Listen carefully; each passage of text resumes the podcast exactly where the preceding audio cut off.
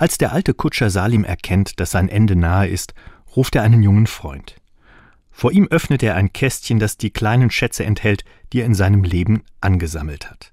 Da ist der Schlüssel zu seiner einstigen Kutsche zu finden, eine Murmel, die ihm als Kind einmal Glück gebracht hat, und ein Stück der Wurzel eines Baumes, der sich jedes Jahr erneuert.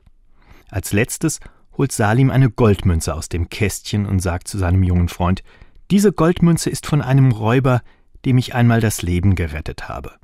Er trug mir auf, sie dem zu geben, der keinen Ausweg mehr sieht. Dann nimmt die Geschichte von Rafik Shami, dem Erzähler aus Syrien, eine verblüffende Wendung. Kein Ausweg mehr? Salim erkennt im Rückblick auf sein Leben die Weisheit dieses Räubers. Immer sagt er, wenn ich die Münze jemandem geben wollte, haben wir einen Ausweg gefunden, auch ohne die Münze der Ausweglosigkeit gebraucht zu haben. Mein Freund, sagt er endlich, ich möchte, dass du die Murmel, den Schlüssel und die Wurzel zu mir ins Grab legst.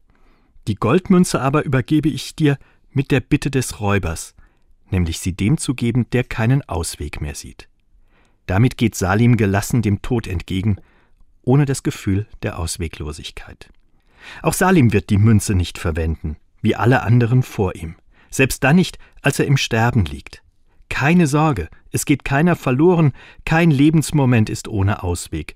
Und bitte, so sagte Salim seinem Freund, gib die Münze einem anderen, dem, der keinen Ausweg mehr sieht und die Zuhörerinnen und Zuhörer erahnen, dass auch der einen Weg finden wird.